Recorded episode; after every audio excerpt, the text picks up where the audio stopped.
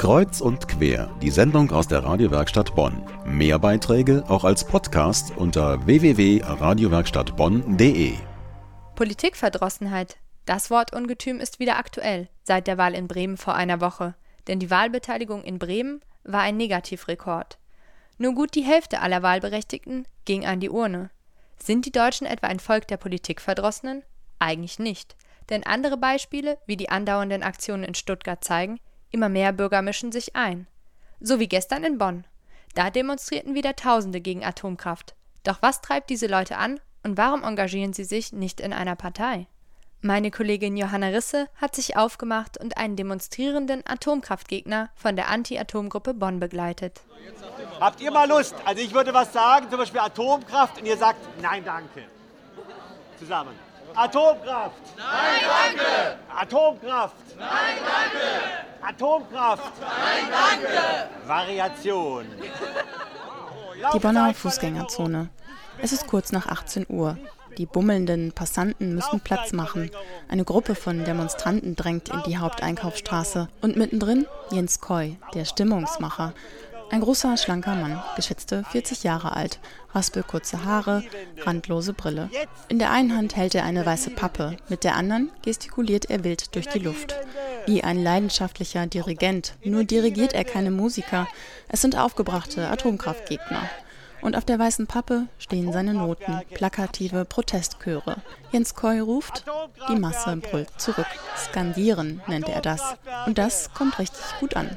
Atomkraftwerke. Abschalten. Super. Atompolitiker. Abwählen.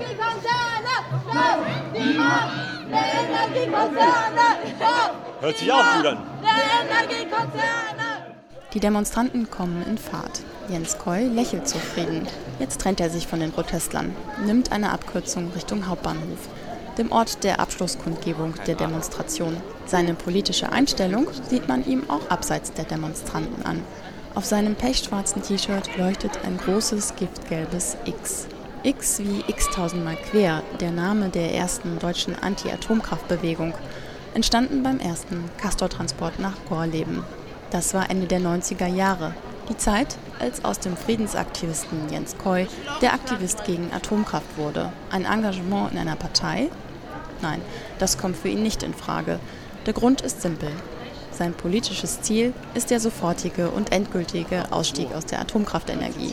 Und das, sagt er, findet er in keinem vernünftigen Parteiprogramm. Am Ende meiner Rede kommt die Schweigeminute. Dann kommt seine Musik rein.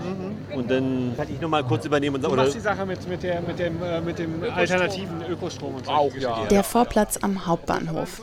Lagebesprechung zur Abschlusskundgebung.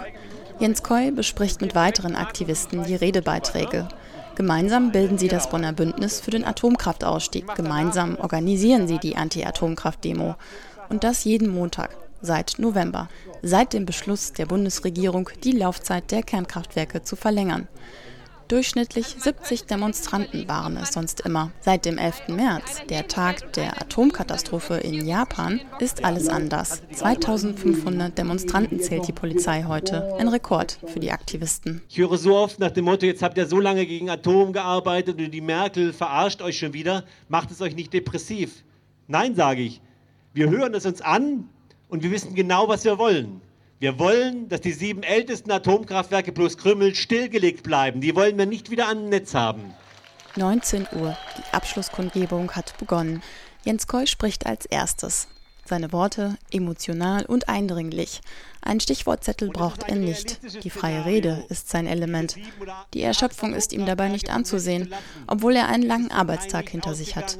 Er engagiert sich ehrenamtlich, neben seinem Vollzeitjob als Referent und neben seinen Pflichten als dreifacher Familienvater. Die Kraft dazu schöpft er aus Tagen wie heute. Ich bin stolz darauf, dass Leute auf die Straße gehen ja, und für ihre Gesinnung eintreten und nicht einfach nur hinterm Fernseher sitzen bleiben und sagen, ist ohne alles blöd. Also braucht man ab und zu.